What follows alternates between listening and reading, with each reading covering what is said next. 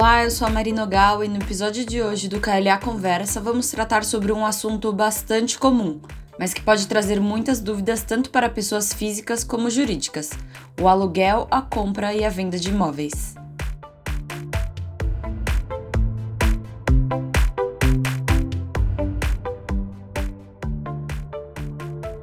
Por muitos anos e até hoje em dia, a compra de imóveis para faturar com aluguel é tida como investimento. Em contrapartida, os reajustes dos aluguéis sofreram um aumento expressivo, principalmente com a explosão do Índice Geral de Preços do Mercado, o IGPM, em 2020, que chegou ao patamar de 23,14% e atualmente o acúmulo anual ultrapassa 37%, a maior alta desde 1995, quando o Brasil abandonava a superinflação. Ou seja, nem todo mundo está em condições confortáveis de alugar um imóvel, pelo menos por enquanto, e aqueles que já estão com seus contratos de locação vigentes encaram um aumento bastante severo nos aluguéis. Com a pandemia, inclusive, muitas pessoas tiveram seus salários reduzidos, mas o aluguel foi não apenas mantido, como também reajustado. O mesmo foi observado com imóveis comerciais, que sofreram os reflexos da pandemia. Eles pagavam aluguel, mas não podiam faturar pois tinham de fechar suas portas. A nossa intenção neste episódio é descomplicar ao máximo estilo lado do universo imobiliário. Traduzir temas como IGPM, que por muitas é conhecido como a inflação do aluguel, a possibilidade de revisar aluguéis e índices, como são e o que devem conter os contratos de aluguel, os movimentos de ida ao interior por conta do aumento do home office, renegociação de aluguéis e muito mais, além das questões de compras e vendas de imóveis. E para tratar mais sobre esse assunto, nós contamos com as presenças do sócio da área imobiliária Rodrigo Pontes e das advogadas Carla Fernandes e Thaís Oliveira das áreas de imobiliário e contencioso do KLA. Olá, Marina. Obrigado pela oportunidade de tratar de um tema de grande relevância no atual momento e vamos tentar tratar o assunto de uma maneira mais simples e leve para que seja de fácil acesso para todo mundo. Oi, Marina. É, obrigada pelo convite também. Acho que do meu lado quero trazer um pouco da perspectiva do que os tribunais estão falando aí sobre as locações nesse cenário mais recente, principalmente é, depois da pandemia, e espero que a gente possa contribuir aí tanto com advogados como para clientes nesse aspecto. Olá, Marina. Muito legal estar aqui hoje. Acho que é um tema relevante, todo mundo questionando. É, então acho que vai ser importante a gente tratar esse tema e trazer um pouco de clareza sobre algumas dúvidas que podem estar pairando sobre a cabeça de todo mundo. Como a Thaisa comentou, tanto de advogados quanto de gente que é dono de imóvel, locatários, que a gente pode trocar uma bola legal e discutir alguns pontos relevantes. Legal, gente. Obrigada por vocês aceitarem esse convite. Então, para começar, infelizmente a gente tem que ressaltar que vivemos num período incomum, né, que é o momento da pandemia do novo coronavírus. E com isso em mente, vocês podem nos dizer se a gente teve um aumento de pedido de renegociação de aluguel? Bom, acho que eu posso começar. É é, de fato, a gente teve um aumento muito grande é, dos pedidos de renegociação de aluguel desde março de 2020, quando as medidas restritivas de circulação foram é, implementadas pelas autoridades. Então, a gente tem essa renegociação de aluguel em dois aspectos no aspecto negocial, amigável, que é sempre o que a gente objetiva. Então, a gente sempre aconselhou nossos clientes aqui do KLA, tanto os clientes locatários como clientes locadores, a tentarem sentar com a outra parte para negociar descontos ou algum tipo de diferimento ou é, prazos e, enfim, condições diferenciadas para esse período em comum, até porque a pandemia é considerada como um evento de, de força maior, um, um acontecimento inevitável e extraordinário, imprevisível. É, mas, infelizmente, algumas negociações é, não se viabilizam pelo, pela via amigável, e aí a gente acaba tendo que recorrer ao Poder Judiciário. Lá atrás, em março de 2020, a gente viu uma corrida aos tribunais, principalmente de locatários, tentando obter descontos ou algum outro tipo de socorro é, para cruzar a, a crise causada pela pandemia. De fato, lá atrás, em 2020, a gente teve uma corrida aos tribunais de locatários pedindo descontos ou algum tipo de socorro para cruzar essa crise da pandemia, que naquele momento ninguém sabia quanto tempo duraria, em que intensidade ela se é, é, apresentaria para as partes. No começo, a maioria, grande parte das decisões eram favoráveis aos locatários, tanto para a concessão de descontos como para concessão de algum tipo de benefício, como o diferimento. Então, é, era possibilitado que o, o, locatário pagasse um aluguel menor e complementasse esse aluguel é, mais para frente, ou que o, aquele locatário que quisesse entregar o imóvel tivesse uma redução na sua multa. Hoje, um ano e dois meses aí, é, desde o começo da pandemia, a gente já tem um tribunal de justiça um pouco mais resistente a adentrar na, na relação privada entre as partes. Por mais que a gente ainda tenha algumas decisões, inclusive decisões emblemáticas recentes relacionadas a contratos de locação, a nossa percepção é que o Tribunal de Justiça, principalmente em São Paulo, mas os tribunais de justiça de uma forma geral, estão um pouco mais resistentes em uh, conceder desconto para uma parte ou conceder um diferimento para uma parte e estimulando que essas partes se componham, que essas partes cheguem a um consenso pela via amigável. Acho que da parte negocial, o Rodrigo e a Carla podem falar melhor, porque eles estão até é, mais habituados com essa parte de contrato e de negociação. É, eu acho que no começo da, da pandemia, no dia 2 que começamos as medidas restritivas é, no geral no Brasil, a gente já teve uma procura tanto do, do locador procurando para questionar o porquê que o locatário já logo no começo, sendo que a gente nem sabia quanto tempo ia durar a pandemia, né? Hoje a gente tem um cenário diferente, é, já para mudando e a gente já começou a renegociar aluguéis. E a gente também tem que pensar, a gente teve alguns casos, inclusive, de pessoas que tinham acabado de, de fazer contratos de locação, que tinham acabado de pensar em abrir um novo negócio, instalar é, uma nova loja, um, um, um novo centro comercial e estavam numa perspectiva sem rumo, né? Com o passar do tempo, eu acho que as negociações elas começaram a ser um pouco mais firmes e também um pouco mais definitivas, porque começou a se ver um pouquinho melhor os cenários, eu acho que depois de alguns meses aí, né? E a gente começou também a ver bastante a questão dos locadores também é, um pouco menos flexíveis né, na negociação, porque a gente já sabia também que existe também o lado do locador, né, que também deixa de receber ali o seu o aluguel e a renda que vem daquele imóvel, quanto os locatários também, às vezes no começo da pandemia a renegociação era para aguardar algum tempo e depois no final já querendo devolver o imóvel porque não tinha muita perspectiva, né? No final, assim, agora nesse um ano é, que já se passou.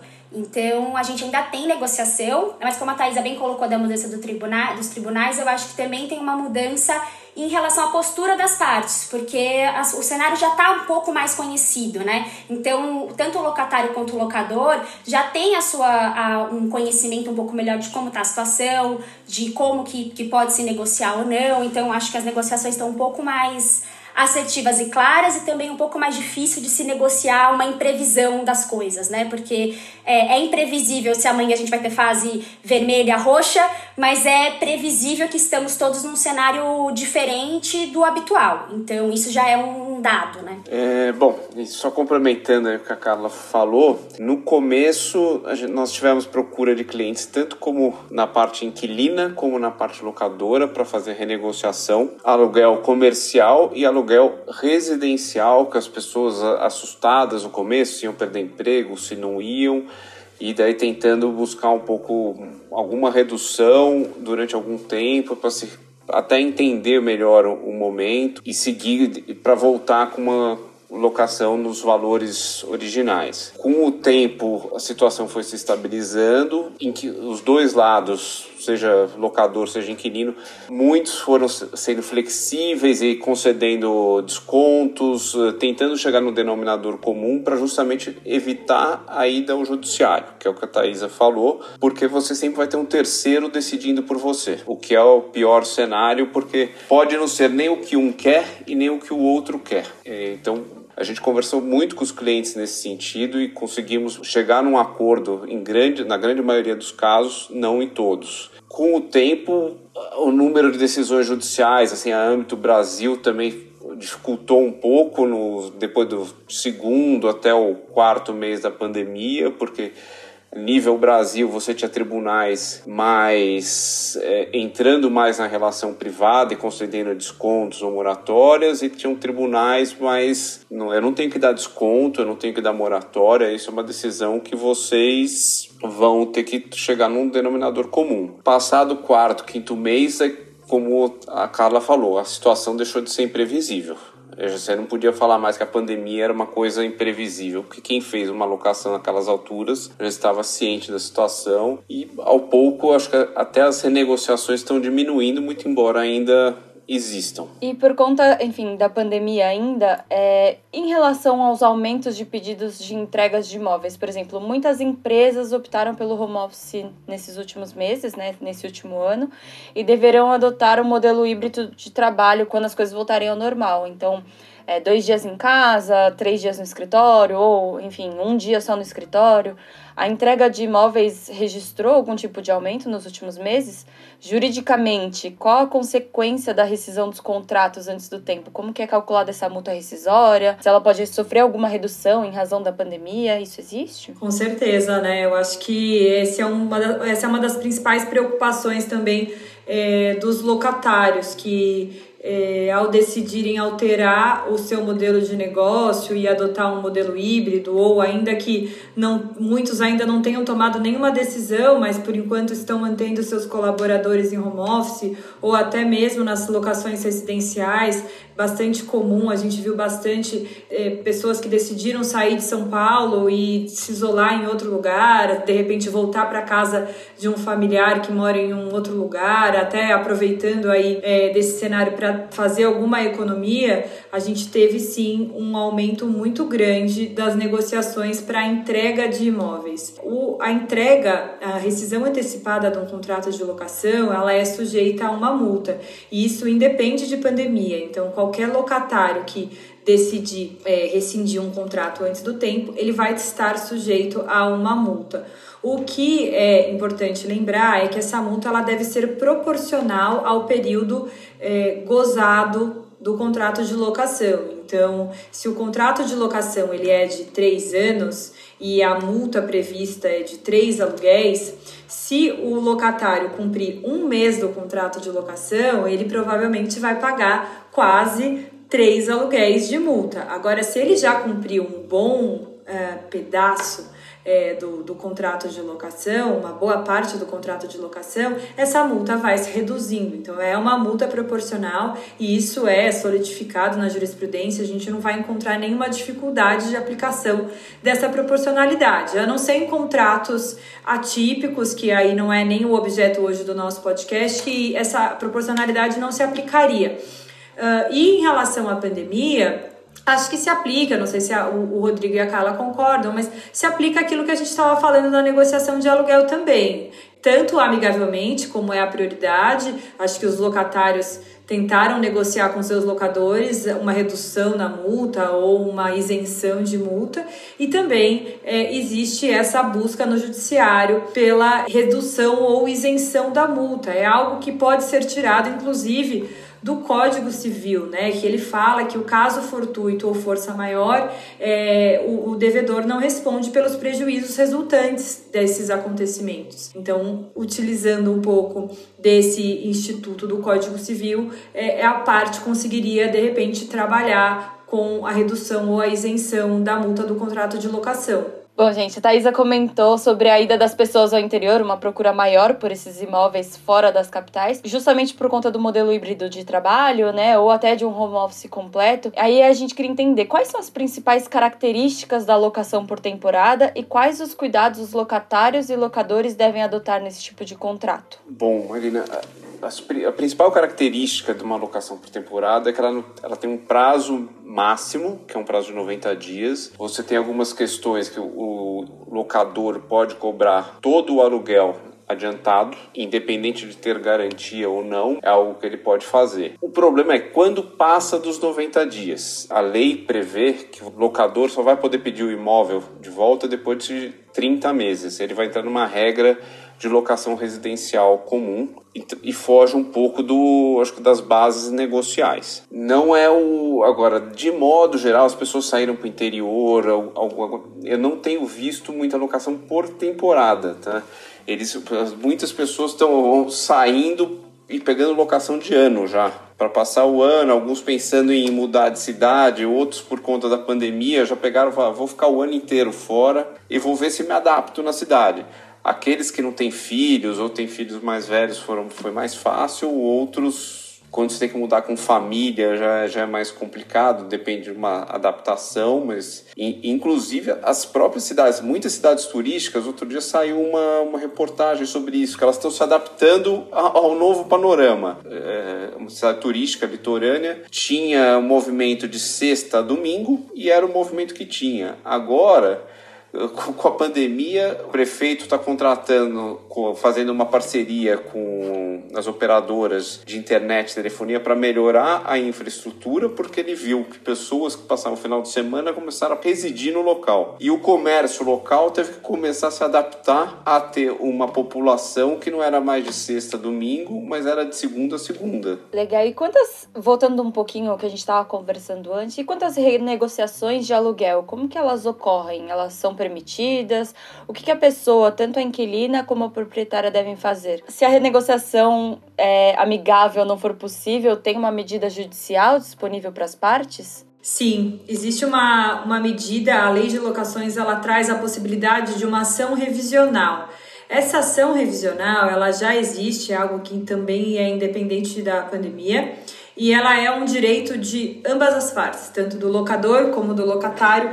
E o objetivo dessa revisional, que está prevista na lei de locações, é basicamente trazer a, o aluguel ao valor de mercado. Então, é, a cada três anos, as partes podem pedir uma revisão judicial para o judiciário, traz alguns, aponta alguns elementos para o juiz por, da, da, razão pela qual pretende essa revisão. Então, geralmente a parte contrata um laudo. Se for a parte locadora, o laudo vai é, demonstrar que esse aluguel aí está abaixo do valor de mercado. Se for a parte locatária, o laudo vai demonstrar que o aluguel está muito acima da realidade de mercado. E aí é, é ajuizada essa ação revisional, em que o juiz, inclusive, pode fixar um aluguel provisório é, de forma liminar para reduzir ou aumentar um pouco esse aluguel, depende da parte que está pedindo né, a ação revisional.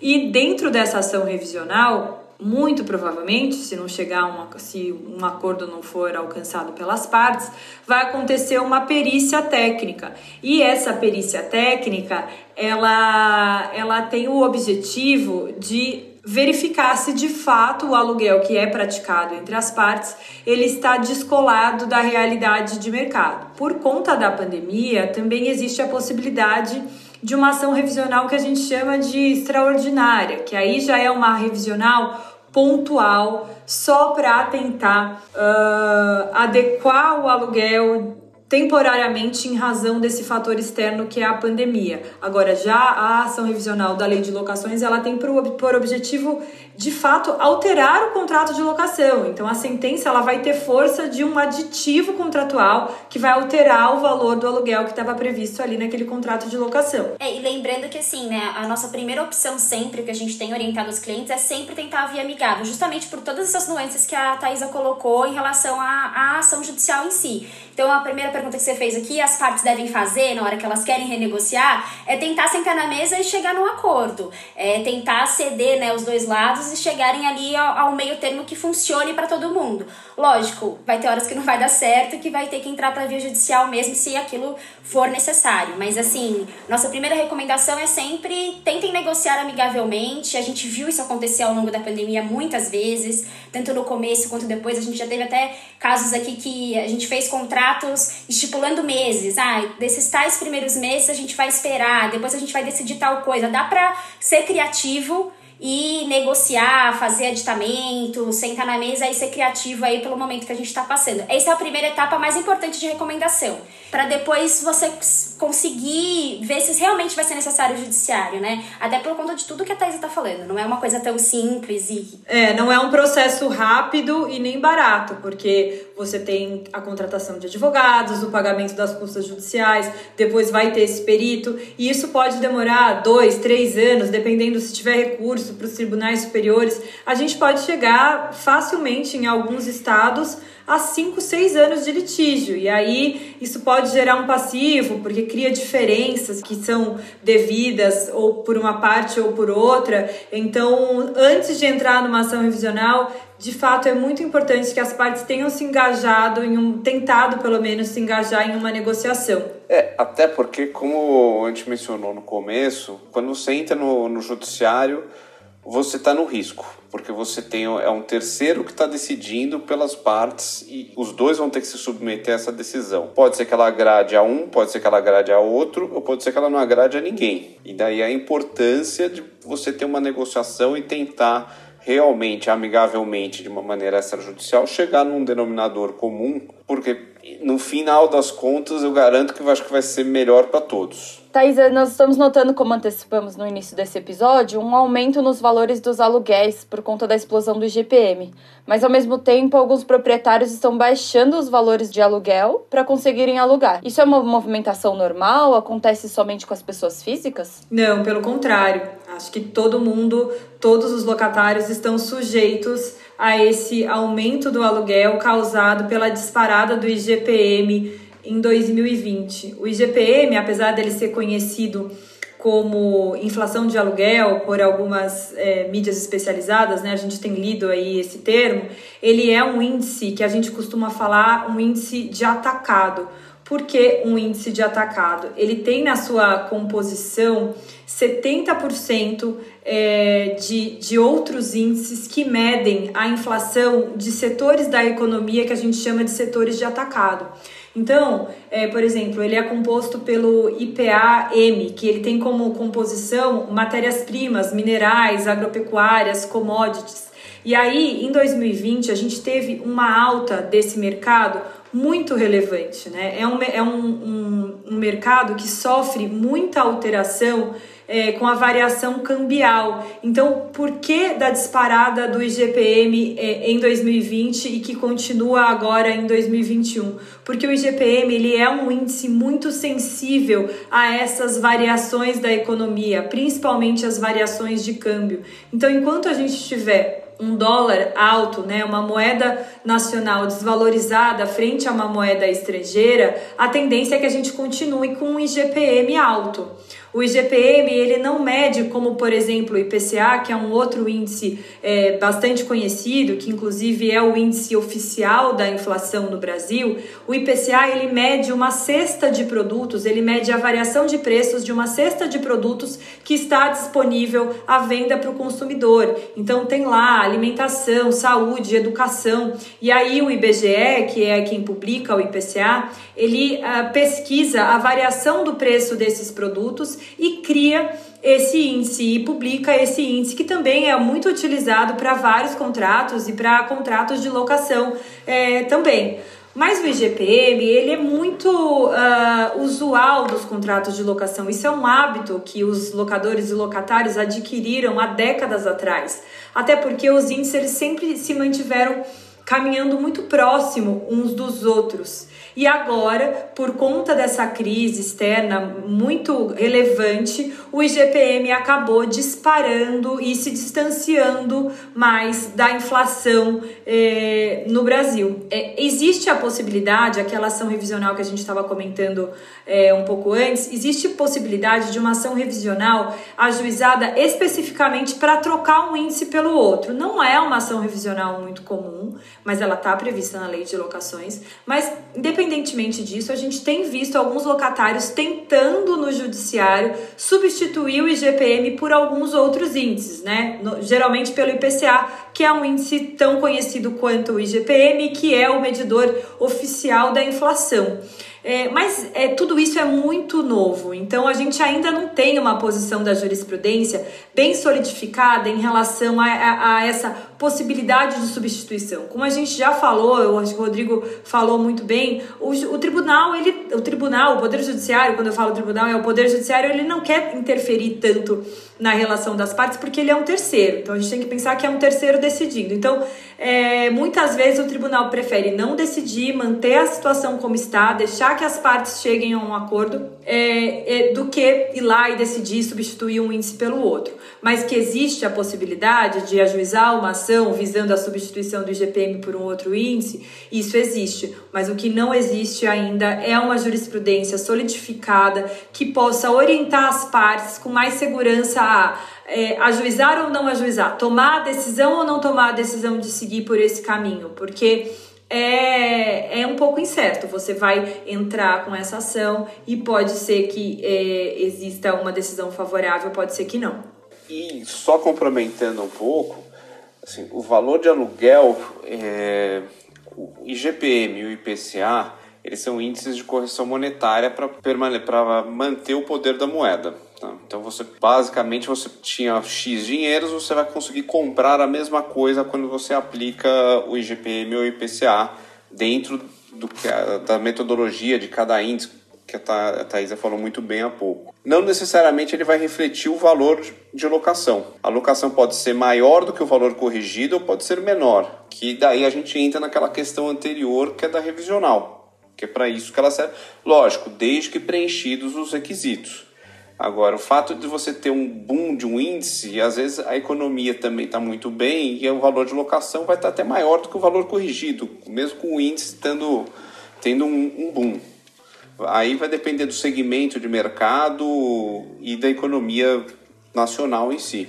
É, e eu acho também, né, uma coisa que a gente discutiu, antes de pensar em trocar o índice logo no começo, é também avaliar, porque às vezes o contrato de locação é tão longo que você vai. Teve a pandemia, você vai trocar o IGPM pelo IPCA, mas daqui a 5, 6, 7 anos você não sabe como o IPCA vai estar. Então também tem essa questão, né? É, hoje a gente está passando por isso, amanhã a gente pode passar por uma outra questão, um outro problema que possa refletir no IPCA e não no GPM e outros índices, né? Seja qual for o índice ali da locação. Então, são coisas que devem ser muito bem pesadas e negociadas, é, apesar da gente saber que existe uma previsão econômica né, a longo prazo, é, isso também deve ser levado em consideração ainda. Legal, e falando um pouco sobre o que, que as pessoas precisam ficar atentas. Se por um lado a pandemia foi muito prejudicial para alguns estabelecimentos que acabaram encerrando suas atividades e tendo que entregar seus imóveis, por outro lado a pandemia também gerou algumas oportunidades para quem está no ramo do empreendedorismo. Então, nesse contexto, para aquele empresário que está celebrando o seu primeiro contrato de locação, o que, que vocês recomendam que ele deve ficar atento? Tem algum prazo mínimo do contrato de locação? Eu acho que no contrato de locação a gente tem que sempre ficar atento às cláusulas no geral. Acho que às vezes as pessoas acham que os contratos são muito simples. Eu vou alugar, vou pagar o aluguel, vou pagar algumas despesas no mês, tá tudo bem, no lado do locatário, né? Ou do lado do locador, eu vou ter um contrato de aluguel ali por algum prazo que me garante um valor. E às vezes a gente esquece, às vezes, que as cláusulas que estão ali, acho que a coisa principal que a gente sempre fala no dia a dia é o contrato tem que ser sempre claro. Então, se você leu o contrato, teve alguma dúvida em alguma cláusula, para você não ficou bem clara aquela cláusula, é importante que você avalie. E sempre, lógico, né, puxando sardinha para o nosso lado, procurar um advogado, porque às vezes o, o contrato parece que tá simples, você leu e achou que tá tudo bem, mas tem algumas coisas ali que não tão legais, né? A gente vê vira e mexe contratos que vêm com duas garantias. É, e a gente sabe que na lei de locação o contrato não pode ter duas garantias, né? Não pode ser garantido como seguro fiança e um fiador ao mesmo tempo. Um exemplo aqui, né? Então, o contrato tem que estar claro e é sempre bom que um especialista dê uma olhada e ver se ele é residencial, se ele é comercial, quais são aí as nuances, né? Em relação ao prazo mínimo, o que a gente recomenda, por exemplo, para uma locação comercial, se você souber que aquele ponto que você vai colocar o seu negócio é muito bom, que você tem uma perspectiva naquela localização de realmente é, ser bem sucedido e, e, ter um prazo longo, né? Ficar por ali mesmo, você está fazendo uma escolha acertada do seu ponto, né? Do local que você quer ficar, a gente sempre recomenda que o contrato tenha aí pelo menos cinco anos, porque é o que a lei de locação te dá de garantia. Se você cumprir outros requisitos, que eu acho que a Pode até falar melhor aqui pra gente, de você depois desses cinco anos, se deu tudo certo, ficou tudo bem, seu negócio realmente foi para frente, você cumprindo alguns requisitos, você pode inclusive, se não conseguir uma negociação ali amigável para renovar, pode propor uma medida judicial específica para isso, cumprindo né, determinados requisitos. Então, na, na locação comercial, por exemplo, quando o cliente aparece falando que aquele é o local para ele e que vai ser super bom, a gente recomenda, por mais que é, pareça no primeiro momento, nossa, mas eu vou fazer um contrato de cinco anos, às vezes é melhor você fazer aquele contrato de cinco anos, você sabe que o lugar é muito bom e que o, o, o negócio que você está implantando vai para frente naquele local, para te garantir depois mais cinco anos e mais cinco anos ali e perpetuar mesmo o negócio. É isso aí, porque a lei de locações ela protege o fundo de comércio criado pelo locatário naquele imóvel. Então, acho que é muito comum para a gente passar na frente de algum restaurante emblemático, uma loja emblemática. Você olha aquele imóvel e você lembra, você associa aquele imóvel àquele estabelecimento comercial. Isso é a criação de um fundo de comércio, né? É você associar a sua marca, a sua clientela a um imóvel. E a lei ela protege o fundo de comércio. O locatário ele tem direito à renovação compulsória do aluguel caso o locador se recuse a a renovar o contrato amigavelmente. Então, se eu tiver esse contrato é, assinado, né? Então tem que ser um contrato escrito por prazo determinado de no mínimo 5 anos, então pode ser 5 ou 10 anos, ah, pode parecer muito tempo, mas, por exemplo, para redes de supermercados, etc., a gente vê contratos com prazo bem longo, ou escolas, por exemplo, né? Que precisam criar ali algo, é, se enraizar no, no bairro é, a gente recomenda mesmo que os contratos tenham no mínimo cinco anos para que eles façam jus à ação renovatória lá na frente. Para a ação renovatória, a gente ainda tem outros requisitos, que são a exploração da, da mesma atividade durante no mínimo três anos. Então, eu não posso, por exemplo, alugo aquele imóvel, no começo eu tenho um restaurante, depois eu coloco uma loja de roupas, depois eu coloco uma sei lá, uma loja de produtos naturais que está na moda. Acho que a gente tem que ter essa exploração do mesmo ramo de comércio no, pelo menos por três anos. E eu tenho que demonstrar também o cumprimento do contrato. Então, nesses cinco anos, eu tenho que demonstrar que eu paguei todos os aluguéis em dia, que eu paguei condomínio, se for aplicável, que eu paguei IPTU e outras obrigações que estavam no contrato. É importante falar que isso é algo para locações comerciais, tá? O direito à ação renovatória, ele não é, existe é, para locações residenciais, porque tem essa questão da proteção do fundo de comércio e na locação residencial a gente não tem um fundo de comércio. Um ponto que é interessante é que a ação renovatória ela também é válida não só para é, comércios, né, propriamente dito, restaurantes, imóveis de rua, também é válido para escritórios, por exemplo. Então, se você está no seu escritório há muitos anos e o locador não quer renovar, você tem, se você cumprir esses requisitos, você tem o direito a ajuizar a ação revisional.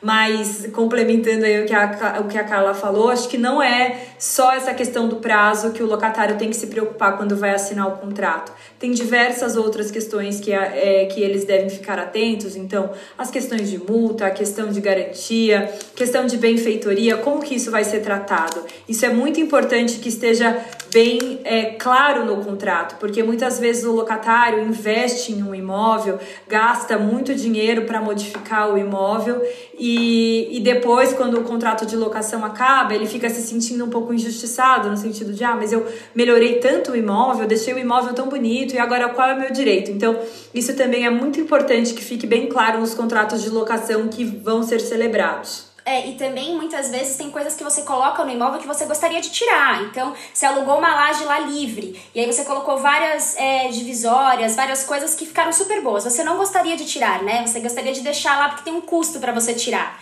E às vezes o seu contrato está falando que você alugou a laje limpa e que você vai devolver aquela laje, né, limpa. E aí você não contou ali na hora que você alugou que você deveria ter um custo para remover algumas coisas, né? Então a gente sempre recomenda, por exemplo, laudo de vistoria no primeiro dia e negociar essas pequenas coisinhas que às vezes parecem bobas e às vezes ficam muito no boca a boca, né? Ah, não, mas ele deixou eu fazer tais reformas, colocar tais coisas, pintar tal parede e arrumar tal chão. Ou o locador entendeu que você ia deixar lá o ar condicionado que você instalou e não tá claro isso no contrato. E aí depois só quando você for devolver o imóvel é que você vai ter esse tipo de discussão. E essa discussão depois, que é aquilo que a gente estava falando da clareza das cláusulas, tá tudo muito bem redigido. Depois, no fim do dia, depois de 5, 6, 7, até muitos mais anos, né? Ninguém mais sabe como é que tava, o que, que foi negociado, o que, que foi conversado. E além do, das questões contratuais, ainda tem a questão de documentação do próprio imóvel em si.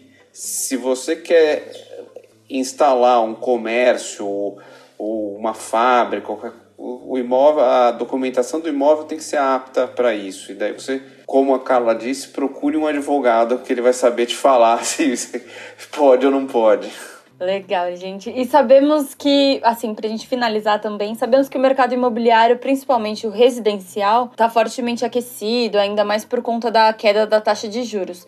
Então, para aqueles que entendem que é um bom momento para sair do aluguel, que tipos de cautelas vocês recomendam previamente à aquisição de um imóvel? Aqui eu vou fazer um plágio da minha colega Carla. Procure um advogado antes de qualquer coisa, porque você vai ter que ver se o imóvel está obedece se ele está regular, se o proprietário não vai, não tem ações contra ele que você pode ter esse negócio anulado depois, como é que vai ser o contrato vai ser feito, o que, que ele vai prever.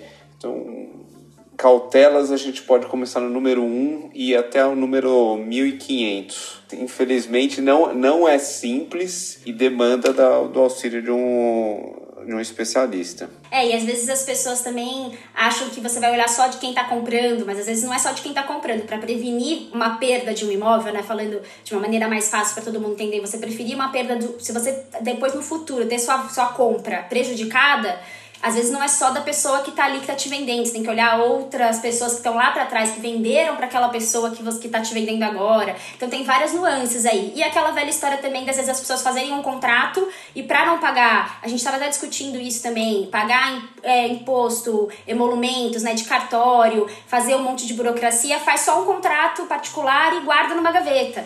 É, isso não te dá a propriedade do imóvel, né? Então tem várias nuances aí que precisam ter cautelas e precisa de alguém para auxiliar também, né? Tá certo. Gente, muito obrigada. Essa foi a nossa conversa do episódio de hoje. Rodrigo, Carla, Thaisa, obrigada por participarem do Calhar Conversa e por trazerem uma luz no fim do túnel para um tema tão comum na sociedade, mas que também sempre tem algumas dúvidas, né? Nós vamos seguir acompanhando o cenário econômico de compra, venda, aluguel de imóveis, é, boom, a queda do GPM e torcer para que tudo volte a um patamar bom para todos e a economia tenha cada vez mais dias melhores, né? Obrigada, obrigada. E a gente fica à disposição para quem quiser bater, estender esse papo sobre aluguel. Acho que nós três aqui somos um amante, somos amantes do tema e vai ser um prazer continuar essa conversa. Obrigada, Marina. Obrigada a você que está ouvindo e com certeza estamos à disposição aí para estender essa conversa e os esclarecimentos que forem necessários aqui sobre o tema. Obrigado, Marina, pela oportunidade. Espero que a gente tenha esclarecido para os ouvintes algumas dúvidas e para aquelas que remanescerem, como minhas colegas já falaram, estamos aqui à disposição e pode nos procurar. O episódio de hoje termina por aqui e você pode escutá-lo sempre que quiser nas suas plataformas de podcast preferidas. E a você que nos escuta no KLA Conversa, muito obrigada. Gostou da nossa conversa? Fique ligado que no próximo episódio teremos ainda mais informações de forma descomplicada para você.